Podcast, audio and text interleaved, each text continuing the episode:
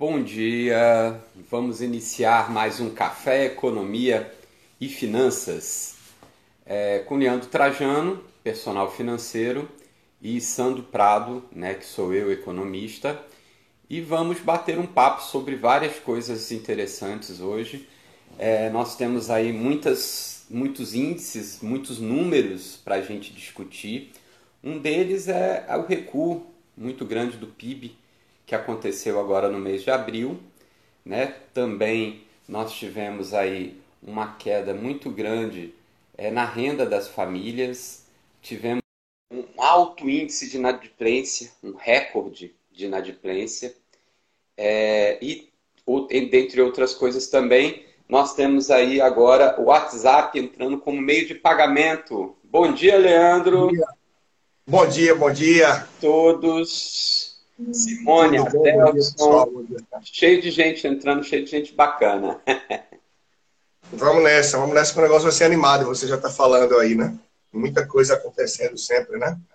É, tava só dando aí uma, uma breve introdução, né, para quem vai começar a assistir o, o, o, nosso Café Economia e Finanças, com, né, bater esse papo com a gente logo de manhã, todo mundo ainda acordando, mas muito animados para começar essa sexta-feira, né, Leandro? É, sexta-feira por aqui, chuvosa. Começou a chover um bocado agora, mas certamente mais um fim de semana bonito, mais um fim de semana legal. Para quem é do Nordeste que curte o São João, né? Já vai ter uma animaçãozinha dentro de casa, mas com certeza vai ser animado e que a gente possa se cuidar ao máximo, seguir assim, porque apesar das liberações que estamos tendo, o negócio continua muito sério, né? E o nosso comprometimento também tem que ser grande com a vida, com o cuidado, não só da gente, mas óbvio também do próximo. Né? Mas seguimos, meu amigo, seguimos.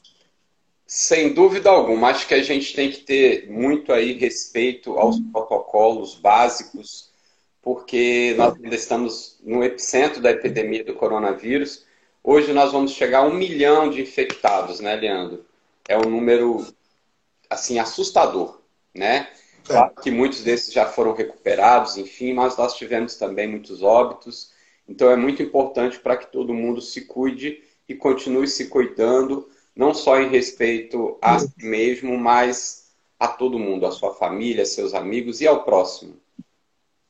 É, é assim, é uma realidade assustadora, não deixa de ser. A gente vê aqui em Pernambuco os shoppings reabrindo em horário reduzido, salvo engano, das 12, né, meio-dia às 20 horas, a partir da próxima semana.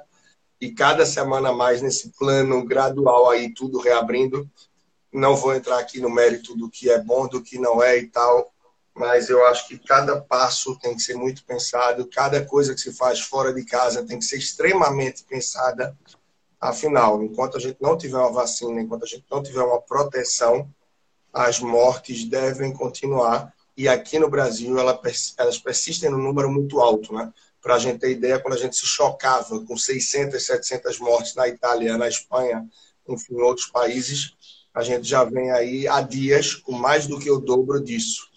Então, a referência que eu uso é uma das últimas tragédias que a gente teve aí, um desastres, como quiser chamar, Brumadinho, e a gente está tendo mais de quatro Brumadinhos por dia há alguns dias mais de três brumadinhos por dia a grandes, a um grande número de dias.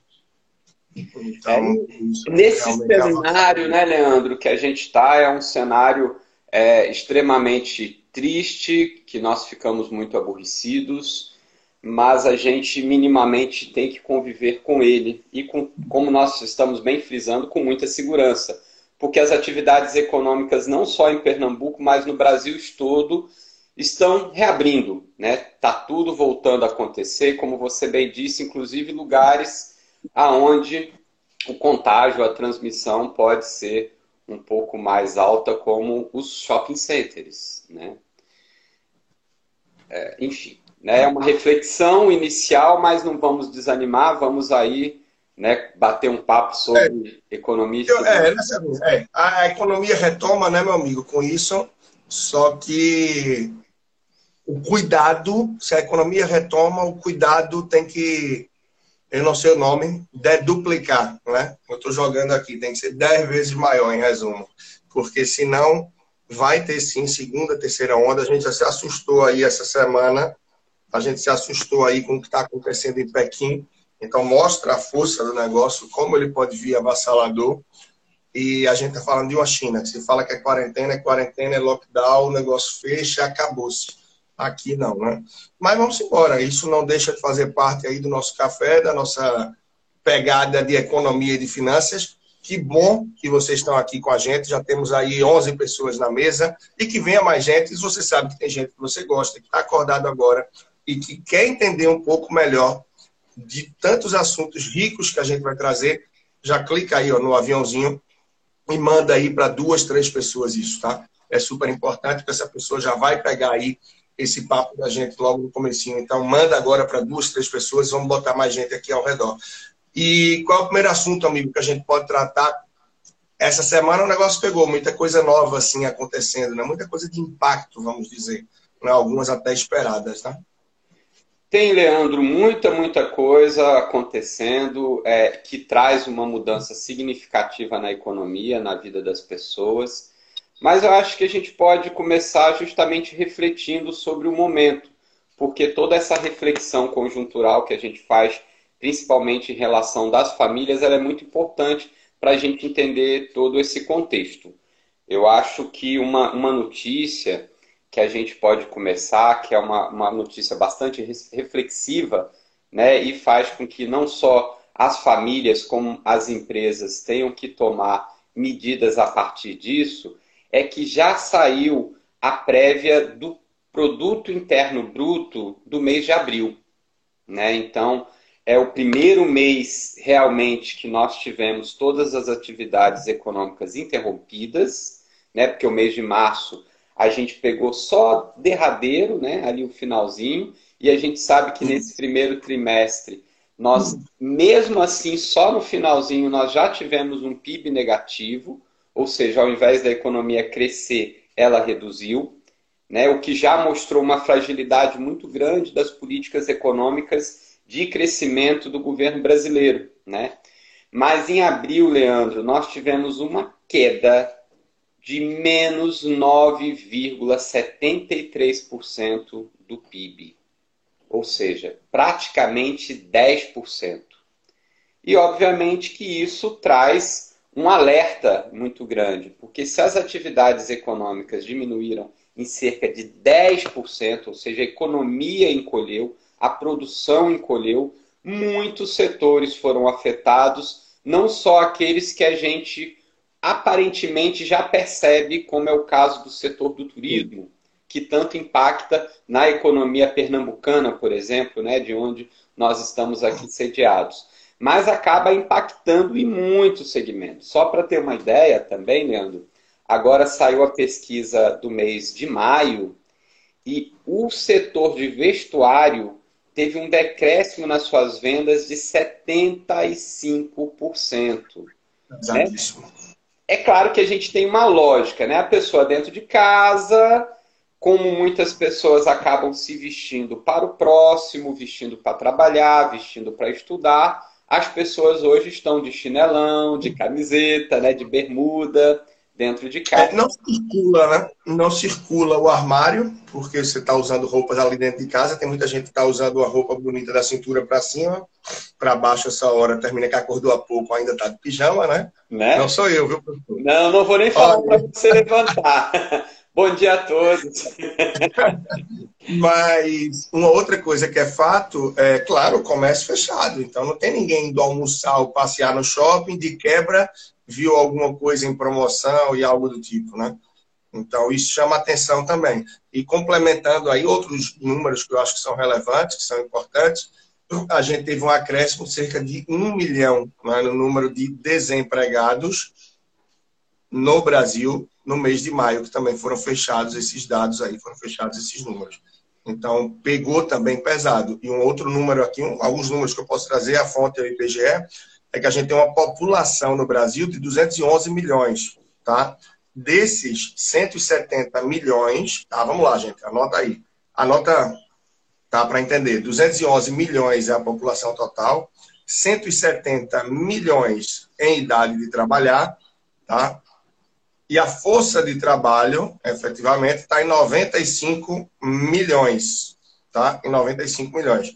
84 desses estão ocupados, estão trabalhando, e 11 milhões estão desocupados, estão aí sem emprego. Dos 84 milhões de ocupados, 29 milhões estão na informalidade. Então, se a gente for ver, a gente tem 29 milhões na informalidade e 11 milhões que eles tratam aqui não como desempregados, mas como desocupados. Eu não sei se você traduz isso melhor, Sandra. A gente tem 40 milhões. Como é que esse pessoal se aposenta? Como é que fica uma pirâmide do INSS nesse sentido? Como é que andam as coisas, né? Então, os números são fortes. E o é impacto para a atenção é o crescimento de um milhão de desempregados aí desocupados em maio. Isso, Leandro. E assim, a gente acha às vezes, poxa, mas eu vi tanta gente sendo desligada, tanta gente sendo demitida, tantos recordes de desemprego. Mas deixa eu falar um pouquinho que é uma coisa interessante sobre a metodologia que o Instituto Brasileiro de Geografia e Estatística utiliza, que justamente esses dados são das PNADs. As PNADs é, é, é como se fosse o censo, só que ele é amostral. Né? Então, o censo, a gente não teve o censo esse ano, vamos ter possivelmente o ano que vem, que é de 10 em 10 anos, e o governo vai atualizando esses dados demográficos através das PNADs. Só que é o seguinte, o que aumentou muito, Leandro, e que faz com que esses dados inflem e, e fiquem muito maiores, é que é o seguinte, só é considerado uma pessoa desempregada, né? Uma pessoa desempregada, quem está sem emprego está na população economicamente ativa, como você bem disse, que seria uma idade colocada como se fosse idade de trabalho, porém que procurou emprego no mês de abril e no mês de maio. Só que a gente sabe que, devido à Covid-19, muitas dessas pessoas não procuraram emprego. Então, no Brasil, né, também só para alicerçar os seus dados, existem 28 milhões e 500 mil pessoas que ou que estão desempregadas, que gostariam de trabalhar, só que cerca de 11 milhões procuraram emprego. E cerca aí de 15 milhões e 500 não procuraram emprego devido à Covid-19. Ou seja, por isso que esses números, né, por isso que as pessoas colocaram de desalentados, chega a mais de 40 milhões. Então, se a gente pegar a população economicamente ativa, 40 milhões é muito representativo, até porque muitos membros desses 40 milhões são chefes de família e toda a Sim. renda familiar depende dele. Então, quando a gente vai ver o número de desemprego, ele é muito, muito grande. Né? E por que, que a gente fica preocupado com isso? Claro, a questão, se a gente não tiver todas as políticas econômicas redondinhas, isso afeta extremamente em tudo. Então, por exemplo, as pessoas que gostam de falar de investimento, de mercado de capitais, se a política monetária, a política fiscal, a política de renda e a política externa não tiverem todas muito bem organizadas, impacta muito forte em qualquer tipo de investimento também. Né? Então a gente precisa estar né, tá aí muito atento a esses números Claro que a gente acredita que nós estamos próximos do pior momento, né? Só que como a gente estava conversando e você estava explicitando muito bem, talvez, em termos das questões de saúde, está sendo um pouco prematuro a reabertura da forma como está sendo acelerada. Até porque está tendo estados que estão voltando a momentos anteriores devido ao avanço muito grande da pandemia. É, isso a gente viu no Maranhão, Rio Grande do Norte, Minas, né? E uma pergunta complementa isso que você está falando, o que eu estou pensando em uma pergunta aqui, vou pegar o tripé. A Simone estima, né, falou, esse número conta com quem teve o contrato suspenso ou apenas com quem foi demitido? Apenas com quem foi demitido, apenas com quem está realmente sem o trabalho aí o contrato suspenso, a pessoa ainda está contratada, ela ainda está trabalhando. Só que quem está, linguagem mais prática, algo mais direto aí, quem está pagando, quem está honrando nesse período, não é o empregador. Mas isso é justamente um mecanismo, uma forma que o governo viu também de tentar fazer com que reduzissem as demissões para tentar atravessar essa chuva. Só que os dois meses de, contra... de suspensão de contrato não são suficientes. Eu não sei se já teve alguma ampliação disso, mas pelo que eu vi, já foi para três? Isso, eles estão. É, a tentativa é justamente dos três meses, porque basicamente a economia ficou paralisada três meses, né, Leandro? E aí é, existem muitas demandas do governo que estão sendo levadas principalmente ao Congresso para votação, e parece que até agora, ontem, né, através, eu acho que todo mundo ficou sabendo, é, o ministro da Educação ele saiu, né, ele foi exonerado, fizeram um acordo de cavalheiros ali e ele pediu para sair, entre aspas, né, ou seja, o governo acabou tendo que retirá-lo. E parece que com esse gesto, né, o Congresso e o executivo parece que vão agora ficar um pouco mais afinados, porque tem muitas votações que são necessárias Sim. agora para esse momento de recuperação econômica. Né? É, o, o número, na verdade, é, termina sendo só com o pessoal que realmente está desempregado, né? Simone, a todos que estão aí, não contempla o pessoal que tem contrato suspenso. E é outro ponto que eu digo sempre, e o Sandro, quem está aqui com a gente há mais tempo também lembra, é, que maquia um pouco a situação. Porque à medida que o pessoal já teve o contrato suspenso, já aproveitou férias antecipadas e tal, o que vai acontecer é um crescimento que pode ser bastante acentuado no número de desempregados, que até então vem sendo contido, vem sendo é, manipulado não entenda manipulado no mau sentido. Eu estou falando, ah, escondido tal. Não, vai ser uma boa manipulação, uma forma de tentar estender o contrato das pessoas, uma vez que a situação é crítica e que os empregadores já teriam feito muito mais demissões. A gente vai começar a ver um resultado diferente desses números. Eu acredito, e aí quero ouvir também a opinião do Sandro para ver se o raciocínio está ok, lá para agosto ou setembro. Por quê? A gente vai ouvir em agosto em relação a julho em setembro em relação a agosto. Aí já deu tempo de dois meses de suspensão, de mês de férias, aí o cenário pode ser realmente catastrófico. Se a situação é difícil, não deixando de lembrar, e aí eu não peguei dados atualizados, mas isso certamente cresceu bem, mesmo com a retomada dos Estados Unidos, tá? Mas os dados que eu tenho de 10, 15 dias para trás era já de mais de 40 e tantos milhões de americanos que tinham dado entrada no seguro-desemprego. E lá não teve esse mecanismo, então o negócio foi mais pesado. Né? Isso, Leandro, é saíram os novos números né, dos, das solicitações de seguro-desemprego dos Estados Unidos, vem caindo, mas não significa que é. acabou. Né? Então, essa semana caiu novamente o número de pedidos, mas como a gente até acho que comentamos aqui é, na live da, da semana passada, que quando o presidente é, Jeremy, é, que é o presidente do FID, que é o Banco Central norte-americano, ele falou que pode ter uma segunda onda, que o pior pode não ter passado, né? houve aí um, uma estremecida muito grande, inclusive nos mercados. E José Carlos, né, que está aí acompanhando a gente, ele lembrou muito bem também o seguinte, Leandro, tem muitas dessas pessoas, hoje no Brasil, estima-se cerca de 10 milhões de microempreendedores individuais. Microempreendedores individuais são pessoas que, teoricamente, tornaram-se empresários, mas muitos desses empresários, o único trabalhador da empresa é ele mesmo. Na verdade, ele só se torna MEI para vender a sua mão de obra para uma empresa de uma maneira diferenciada.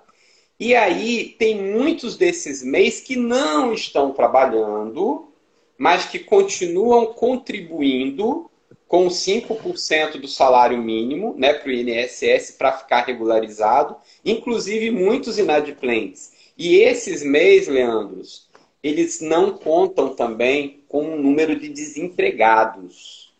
Então, Esse aí... número vai crescer muito, viu, Sandro? O número de MEIs, o Zé Carlos falou aí, eu estava lendo isso também, ah, que muitos desempregados viraram MEI.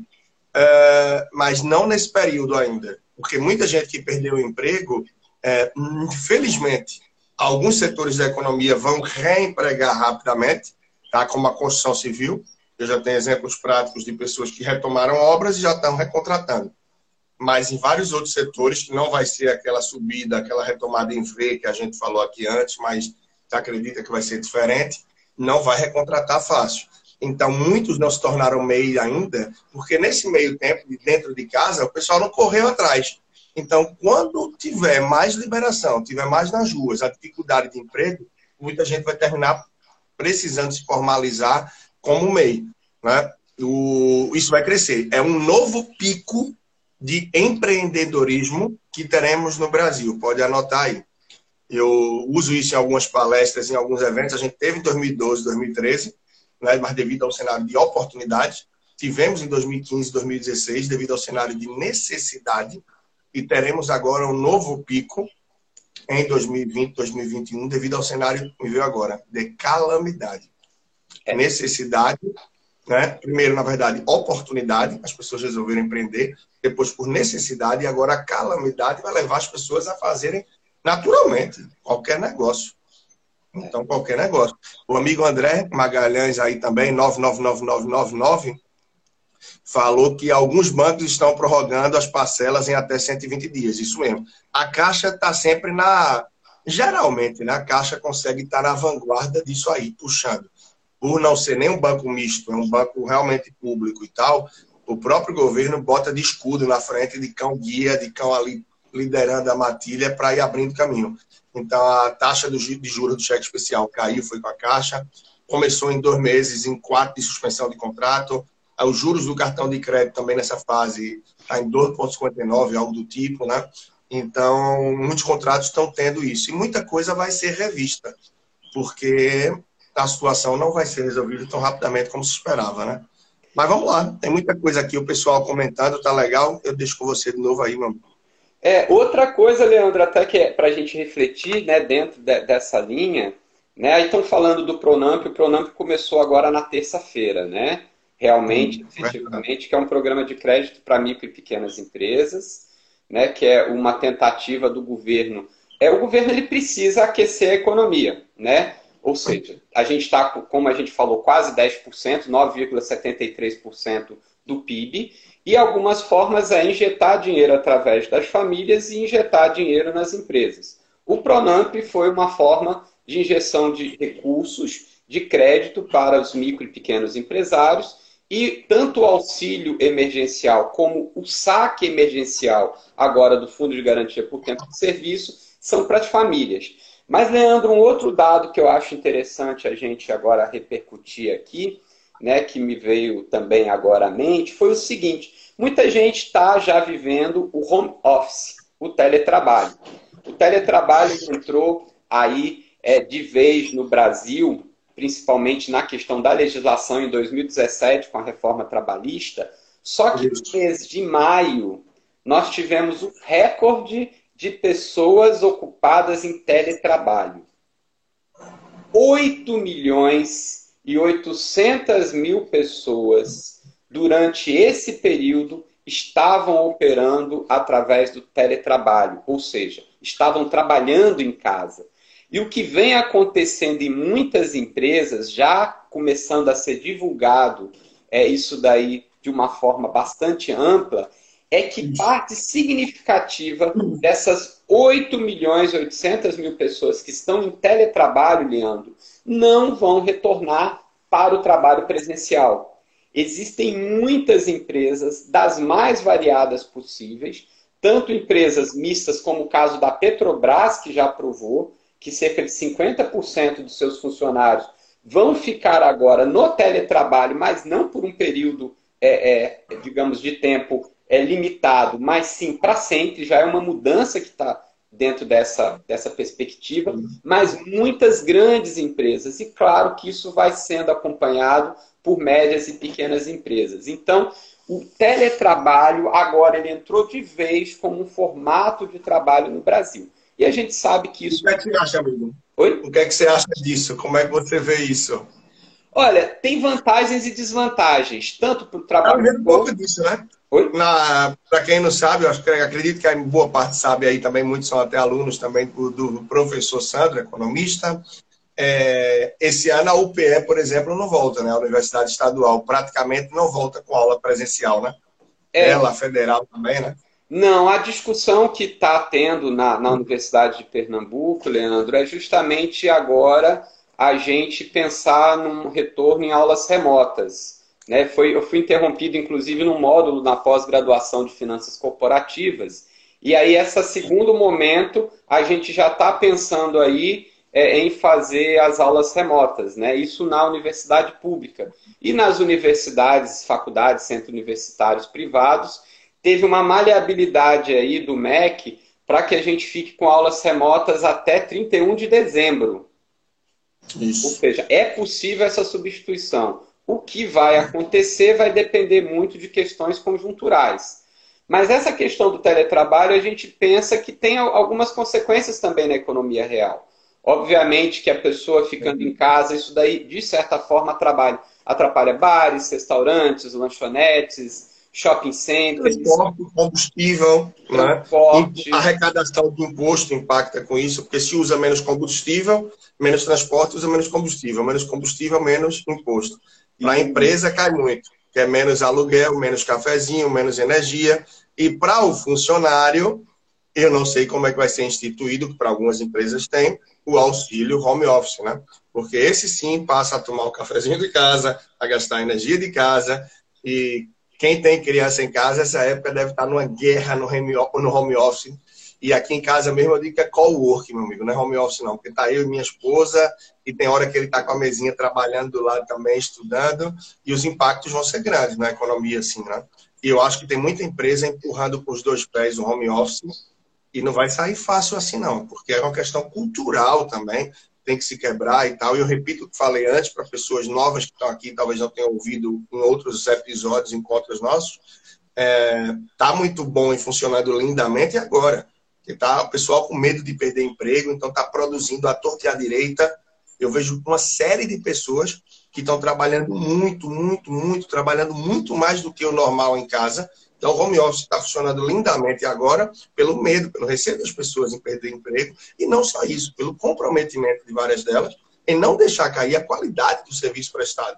Seja quem trabalha em escola, no escritório de advocacia, no meio público, todo mundo está comprometido. Mas e aí, quando abrirem as porteiras, realmente, a gente estiver no regime aberto, onde a gente pode sair, pode levar, trazer um filho na escola, você pode marcar o médico, vai todo mundo estar tá trabalhando do mesmo jeito? Porque como está todo mundo dentro de casa, a pessoa larga às quatro ou larga meio-dia, tem gente do trabalho ligado às cinco da tarde, às oito da noite, tendo reunião.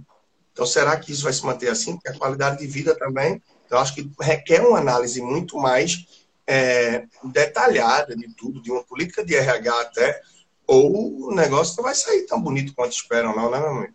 Pois é, Leandro, tem muitas questões, né? A gente está discutindo aí apenas alguns poucos aspectos e variáveis econômicos, mas existem muitas coisas. A própria convivência hoje da família. Imagina, você e sua esposa trabalhando em home office. Na verdade, o que, que passa a acontecer? Vocês passam a trabalhar juntos, coisa que não faziam antes. Então, sua esposa, por exemplo, ia para o trabalho dela, você ia para o teu. As crianças ficavam, de repente, com a sua sogra, alguma coisa nesse sentido. Mas vamos supor no período da tarde, vai estar sua esposa trabalhando num cômodo, você no outro, caso tenha, e os filhos no outro. Então começa a ter mudanças muito fortes é, na, no formato da sociedade. E, Leandro, uma, uma, coisa que a gente vê, né, isso daí já faz um tempo, é, dentro da construção civil, o que estava acontecendo, qual era agora o novo formato, é, principalmente das novas unidades habitacionais eram aqueles super apartamentos ovo de codorna, né? Apartamentos enormes com 30 metros quadrados, ou seja, sem espaço de convivência no apartamento. Né? Então existem muitos lançamentos que aconteceram nos últimos anos de micro apartamentos de 30 metros quadrados. E é uma tendência, né? É uma tendência. É. Isso daí com duas, três vagas, às vezes, na garagem, é um absurdo, né? Em relação ao apartamento. Se você for ver, você tem quase mais espaço, entre aspas, na garagem do que dentro do apartamento.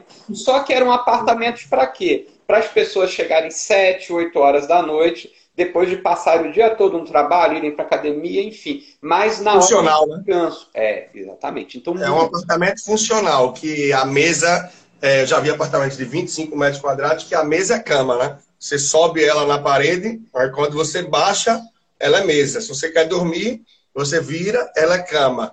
Agora imagine isso para você trabalhar, viver para estar intensamente no dia a dia, quando tem mais de uma vida, mais de uma pessoa em casa. O é. negócio é intenso. Porque a tecnologia do trailer aplicada a um apartamento. você praticamente vive num trailer um pouquinho maior, né? Então, é realmente é, é complicado para viver um espaço de convivência, de trabalho entre mais de uma pessoa, com trabalhos diferentes. Às vezes, uma pessoa precisa falar muito no telefone, a outra precisa de concentração. Então, a convivência dentro de casa com o teletrabalho é muito complicado. Mas é o que nós temos hoje. 8 milhões, né, para quem está entrando agora, e 800 mil pessoas estão trabalhando no teletrabalho e muitas dessas vão continuar após o período da pandemia, que já está intitulado por todo mundo aí de novo normal. Né? Então é uma tendência muito forte e que, como a gente falou, afeta muito a economia local. Porque essas pessoas normalmente agora não vão mais se alimentar na rua, né? não vão mais passar em shopping center, academias de ginástica, tudo vai ser afetado aí é, por essas mudanças também. Então, isso é uma outra coisa que o empresário tem que ficar ligado, o empreendedor tem que ficar ligado, porque tem uma mudança muito forte no comportamento aí é, do consumidor, né? Tudo isso. É... é inclusive, eu participei, Sandro. É, eu devo ter esses dados aqui, tá? Eu participei de uma entrevista lá com a nossa querida Rádio Olinda no último sábado. Gosto demais, foi a primeira rádio que eu tive coluna lá em 2015, semanal e refletia sobre uma pesquisa que foi feita mostrando os hábitos do consumidor, o que permanecerá e o que deve mudar, né? Claro, tudo são as hipóteses aí. Então, tem muita coisa interessante, né? Entrou uma camada muito grande de novos compradores online. Pessoas que não compravam online passaram a comprar. Uma parte significativa deles já disseram que as portas se abrindo com segurança e esquecem as compras online mas se acredita que no Brasil os novos compradores que entraram online e que vão permanecer são pelo menos 4 milhões. Isso já é uma nova e grande fatia do mercado online. Então, é um crescimento grande. Ou seja, várias sensações, várias formas de viver, de comprar, de consumir uh, e de muito mais estão sendo experienciadas nesse momento. Então, é, espaços se abrem na crise.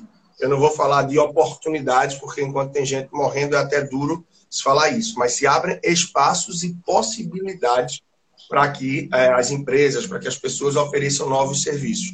E nesses momentos também muitas coisas interessantes aparecem, né?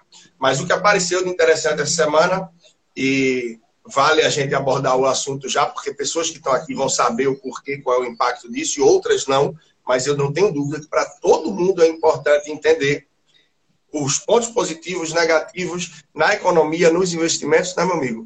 Da tal corte, do tal corte, da tal queda da taxa Selic. Por que se corta a taxa Selic? Por que se corta? Qual é o objetivo? E aí você começa, a gente vai batendo bola aí, mas é um negócio que aconteceu essa semana, um corte grande, esperado e que tem um porquê. E tem os pontos positivos né? E há também os pontos de perda. Mas está com você enquanto eu vou lendo aqui. Que bom, o pessoal está participando bastante. Lembrando, gente, tem um aviãozinho aqui, ó, tá? Dá o toque nele e manda para as duas, três pessoas aí que você acha que vão gostar, que vão é, poder contribuir com a gente aqui também nos comentários para que a gente possa ir evoluindo. Tá com você, meu amigo. Isso, Leandro. E antes de entrar nesse corte do Copom, só para ilustrar o que Leandro estava falando, gente, olha, em fevereiro, nós tínhamos cerca de 650 mil operações diárias no e-commerce, ou seja, 650 mil compras, passando a maio para 1 milhão e 200 mil compras. De maio de 2019 para maio de 2020, teve um aumento de 122%, Leandro.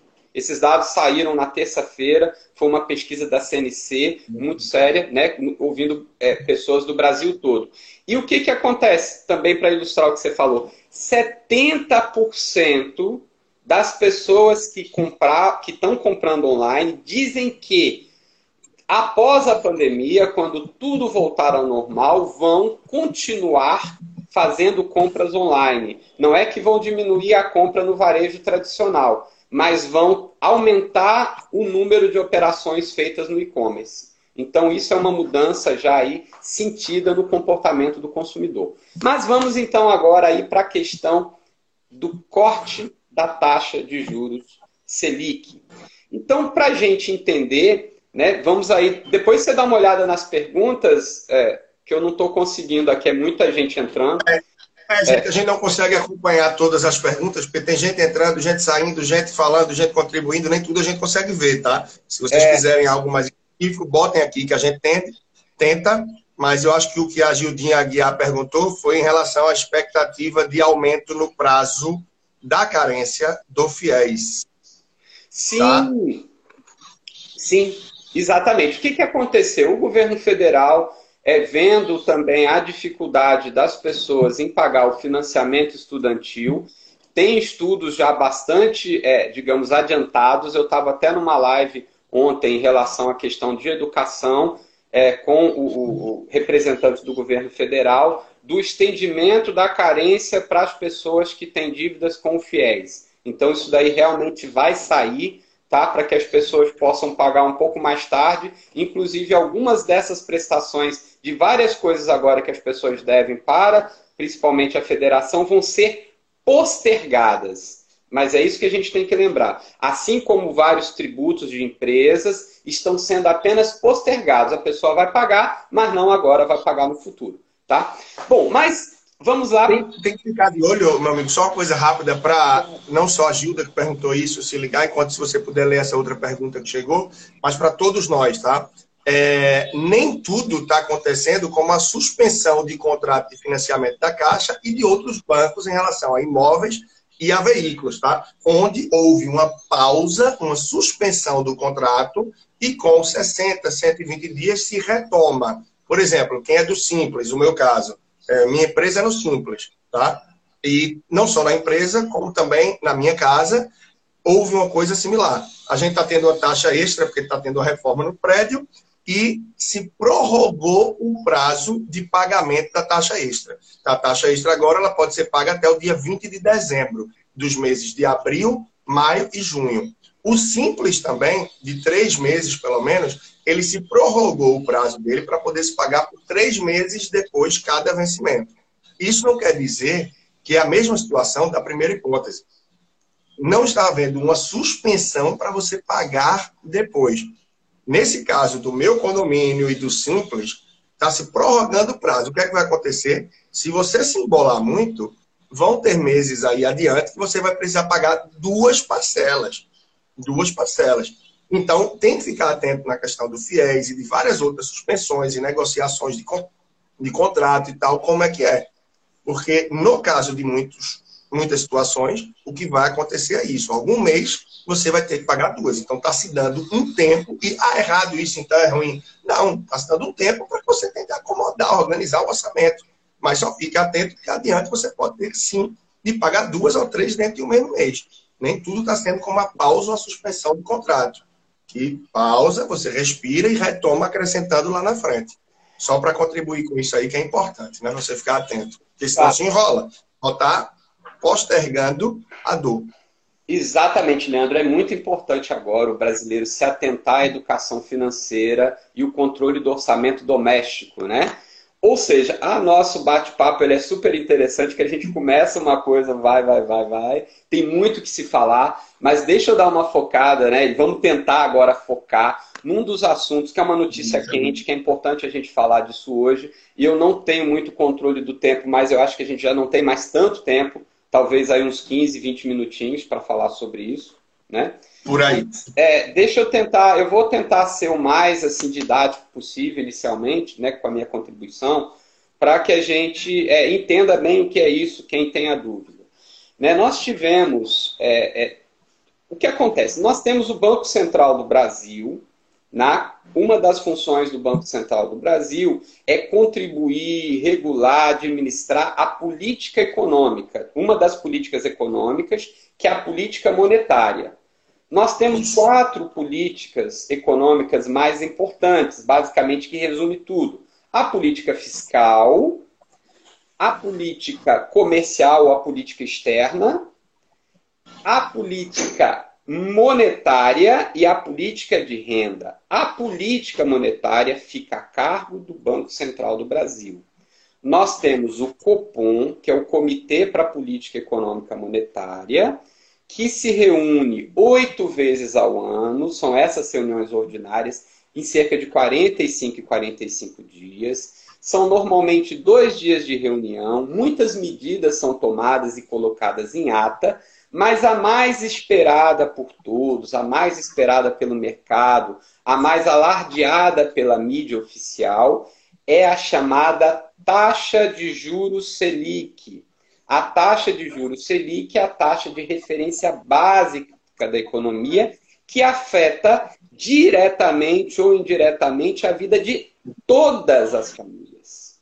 Né? Muitas das coisas que a gente acha que não nos afeta diretamente, mas afeta. Então eu vejo às vezes ainda muita gente, ah, subiu o preço do óleo diesel, subiu o preço do, da gasolina. E a pessoa, bom, isso não tem relação direta a ver comigo. É, não tem direta às vezes. Porque você pode não ter um caminhão, né? E não usar óleo diesel, um carro que tem óleo diesel, mas afeta diretamente de uma forma indireta, né? Por causa de fretes e várias outras coisas, né? Até, exatamente. Então, a taxa de juros, ela para que, que no Brasil era muito utilizada, Leandro? Para o combate à inflação. Né? Bom trabalho, Janaína. Bom dia para você também.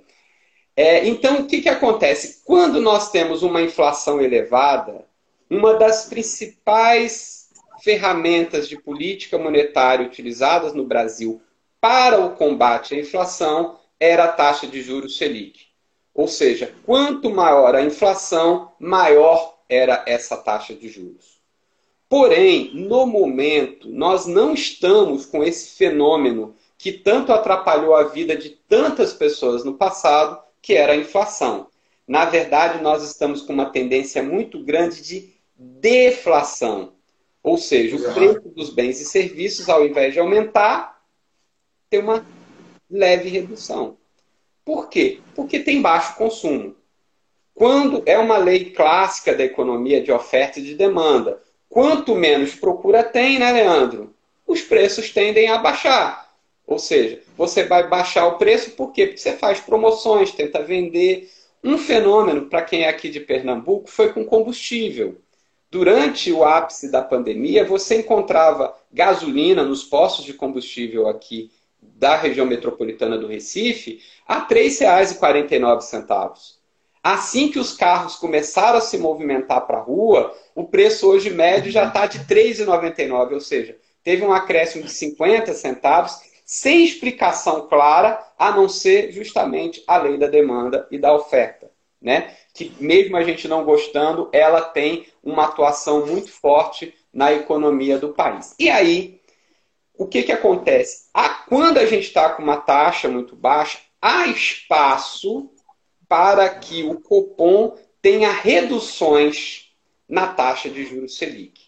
E nós tivemos agora, talvez, uma das reduções mais representativas, Leandro, de todos os tempos. Oitava queda já, né? É. Primeiro porque, óbvio que as, os cortes para quem acompanha a taxa de juros, normalmente era 0,25, 0,5 no máximo. 0,75 é muita coisa. Mas não vou dizer que nós já não tivemos quedas anteriores 0,75, como a última também foi. Mas o seguinte, quando a gente pega que a taxa estava em 3 e caiu 0,75%, ou 0,75%, significa que caiu 25%, Leandro. Então, quando a gente vai pegar em termos relativos, foi a maior queda da taxa de juros Selic de todos os tempos. Ou seja, hoje a taxa de juros Selic anual para o Brasil é de 2,25%. Isso é um recorde histórico desde o início da medição dessa taxa, né, dessa forma, que foi em 2003. Então, nós estamos com a menor taxa de juros Selic de todos os tempos da história brasileira. E isso afeta extremamente a economia e algo que muitas famílias hoje estão muito preocupadas, que são os investimentos. Né? Por... É, é, porque se corta né, a taxa Selic? Porque se reduz ela? A ideia é fomentar a economia, é fazer com que as pessoas soltem dinheiro, com que as pessoas gastem, com que as pessoas e empresas tomem crédito, tá? Porque fica melhor crescer se você tem juros mais baixos. Uma coisa era você fazer um financiamento, seja já para uma grande indústria, para uma grande empresa, ou para quem está começando, a juros de 7, 8, 10, 12, 14% ao ano. Outra coisa é você tomar um empréstimo com a taxa de juros mais baixa. Só que aí a gente entra no porém.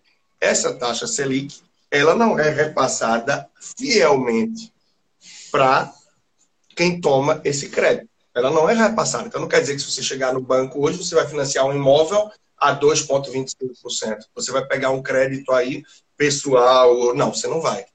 Não vai. E, ao meu ver, isso também porque o Brasil é tão instável economicamente, politicamente e numa série de entes da vida que termina fazendo com que os próprios bancos, as instituições financeiras, não se sintam seguras da concessão de crédito com essa taxa.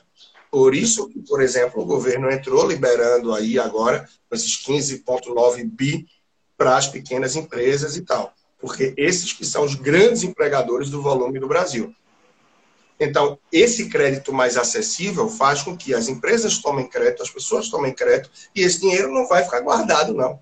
Até porque quando a taxa de juros, a taxa Selic está muito baixa, não faz sentido você estar tá com dinheiro parado ali para rendimento a título de renda fixa, por exemplo que a rentabilidade da renda fixa, a poupança chegou aí o quê? Fechou 1,58 na casa disso, né? 1,8, 1,58, está nessa casa. A poupança está 70% da taxa Selic. Só fazer o cálculozinho. Se você vai dividir o que ela está rendendo ao mês, se a poupança já não era atrativa, hoje, na verdade, vários fundos de renda fixa, se você tem fundo de renda fixa aí no grande banco, onde for, tem que ficar muito atento. Por quê? Com a taxa de administração que ele tem, e além da taxa de administração, o imposto de renda, você pode estar tendo uma perda. Então, o mundo dos investimentos na renda fixa, ele passou a ficar ainda menos atrativo. Aí isso quer dizer o quê? Vai todo mundo para a renda variável, então? Os malucos diriam que sim. Eu estou sendo, tá? Diriam que sim, mas não existe. Você pode ver em qualquer corretora. Se você for conservador, moderado ou arrojado, uma parte da sua carteira se recomendará que esteja alocada na renda fixa. Isso quer dizer que o investidor vai ter mais trabalho para investir na renda fixa da melhor forma possível, porque muitos produtos não estarão entregando. Então, o desafio de tirar alguma rentabilidade da renda fixa está ainda maior. Então, o contraponto é esse: né? os investimentos de renda fixa cada vez menos atrativos. Isso motiva, sim, a quem não tem nenhum percentual e quer ter rentabilidade a pisar mais na renda variável. Isso é bom para a economia do país. Você vai investir em ações, você vai injetar dinheiro em empresas, você vai injetar dinheiro em negócios, ou seja, na produção. Na produção.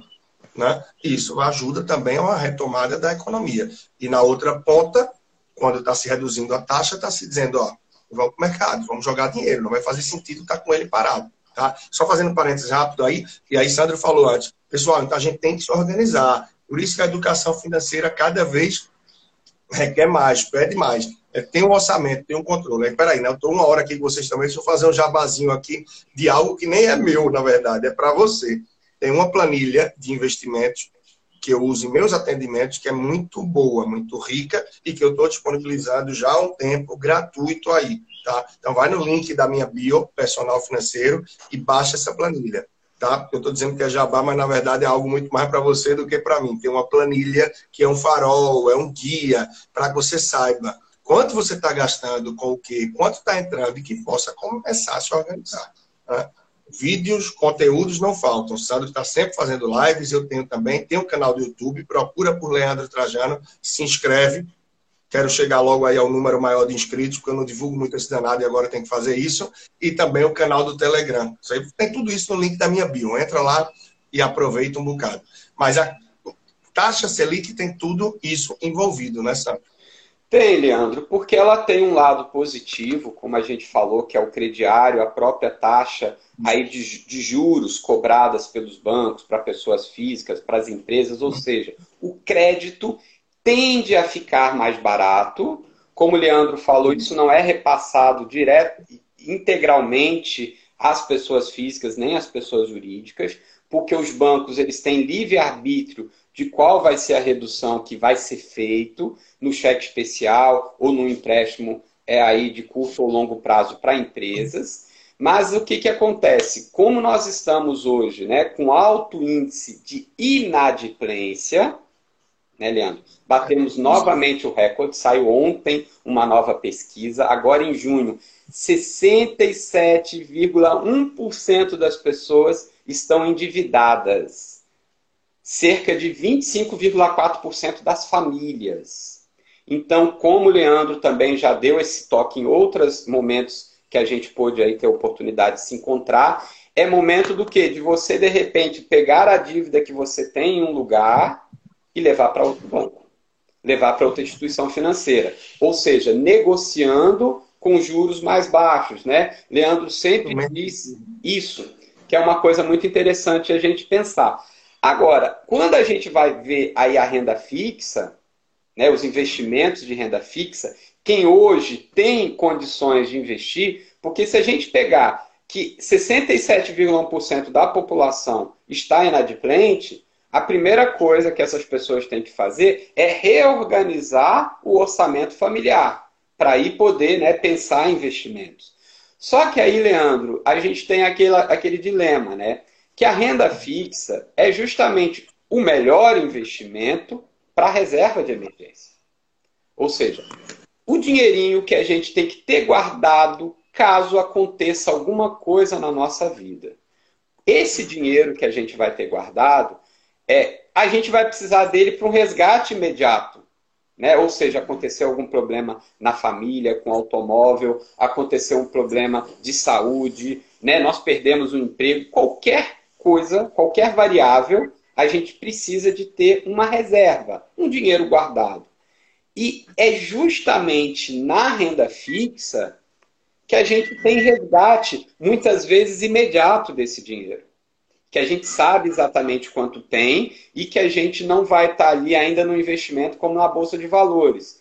E é justamente esses investimentos em renda fixa que nós tivemos agora uma grande queda, não só com a Selic, mas também, é, Leandro, com o IPCA.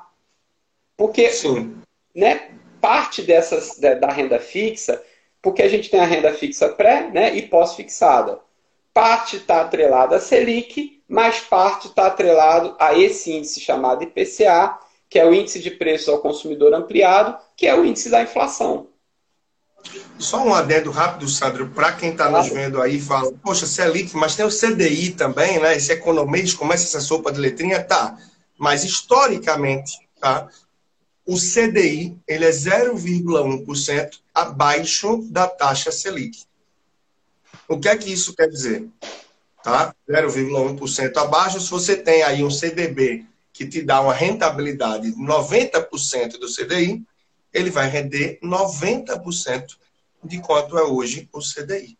Então, se a gente tem uma Selic em 2,25%, um CDI na casa de 2,1%, 90% de 2,1% dividido por 12 meses, incidindo o imposto de renda, faz com que muita gente esteja correndo de fundo de renda fixa, porque além do imposto de renda de um CDI baixo, a gente ainda tem uma taxa de administração.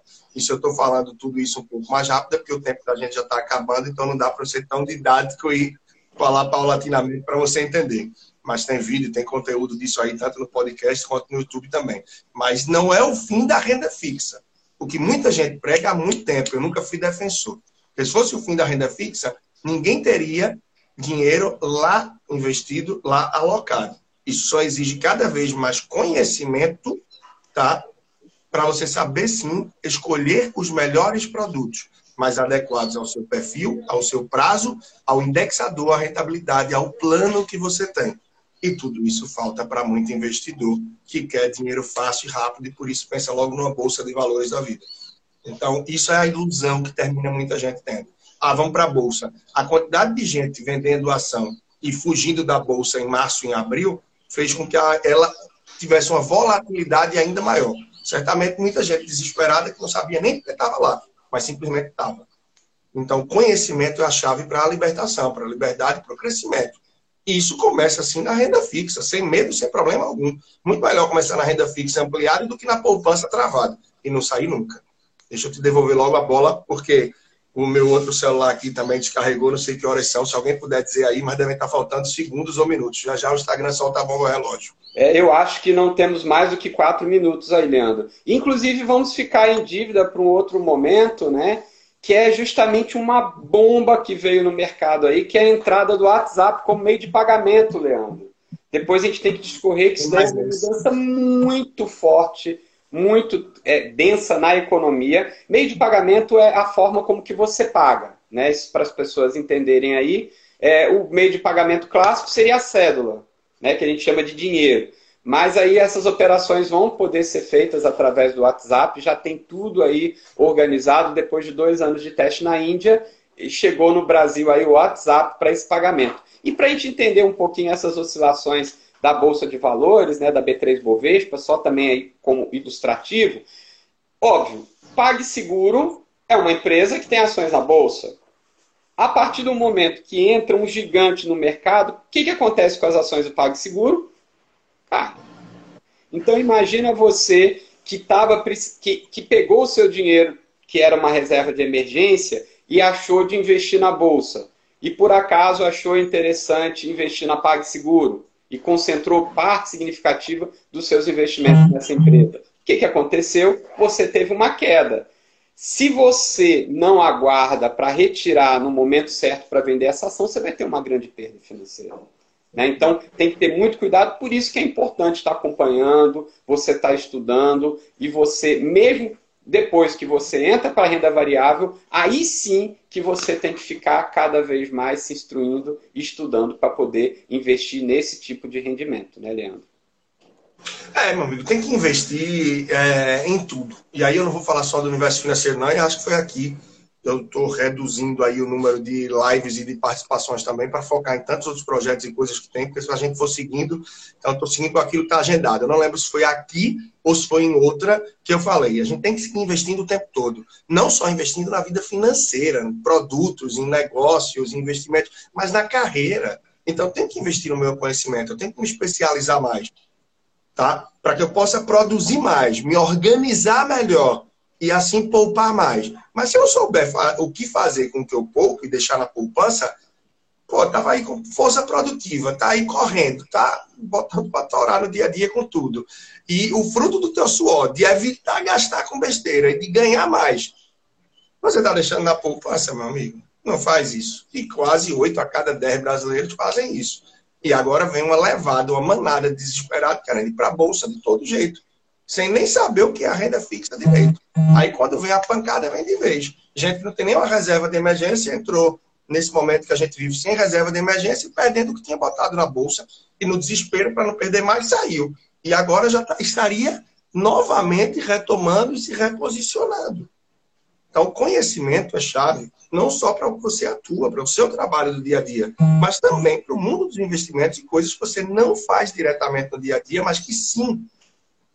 Investimentos, educação financeira, planejamento, idiomas e muito mais, que vão repercutir, que vão influenciar na sua vida. Então a gente tem que se abrir mais, é ter uma verbinha do orçamento para investir em conhecimento, em desenvolvimento pessoal, seja lá o que for, seja lá a área que for. Isso aí rende ótimos juros sempre, como a gente bem sabe. Meu amigo, talvez para a gente não ser pego de surpresa e ficar falando rapidamente em 25 segundos, ter que se despedir de todos e ir embora, seja melhor a gente começar as despedidas e considerações finais muito rapidamente aí, né? com certeza, com certeza que eu acho que está aí realmente no finalzinho. Antes de mais nada, gostaria de agradecer a todo mundo que acompanha a gente, porque é realmente pelo acompanhamento que a gente se anima de poder estar tá aqui conversando com vocês, né, Leandro? Isso mesmo, isso mesmo. E, e como é Bom, então vou até pedir, né? Deem um print na tela, botem no feed de vocês, marquem o professor Sandro Prado, marquem arroba personal financeiro, para que outras pessoas saibam desse nosso café, que realmente a gente vem mantendo, nem sei se vai ter próxima sexta, mas estou aqui falando, tá? Mas por um período ainda vai dando para mim, adiante não dá, porque minha rotina não permite isso numa sexta às sete da manhã. Eu estou ainda voltando da academia, levando filho na escola e tal, mas tem sido sim muito prazeroso. estar com as pessoas e que muitas delas têm se repetido a cada sexta-feira aqui, e eu acho que para o meu amigo Sandro também. E contem conosco, inclusive, para em mensagens sugerir temas, tá bom? Para que vocês contribuam também com essa pauta, que a de hoje, inclusive, a gente vai ficar devendo explorar alguns deles um pouco mais, de tão gostoso, tão rico que tem sido aqui. Então, agradeço quem não conhece meu perfil aí. Opa, estou dando um oi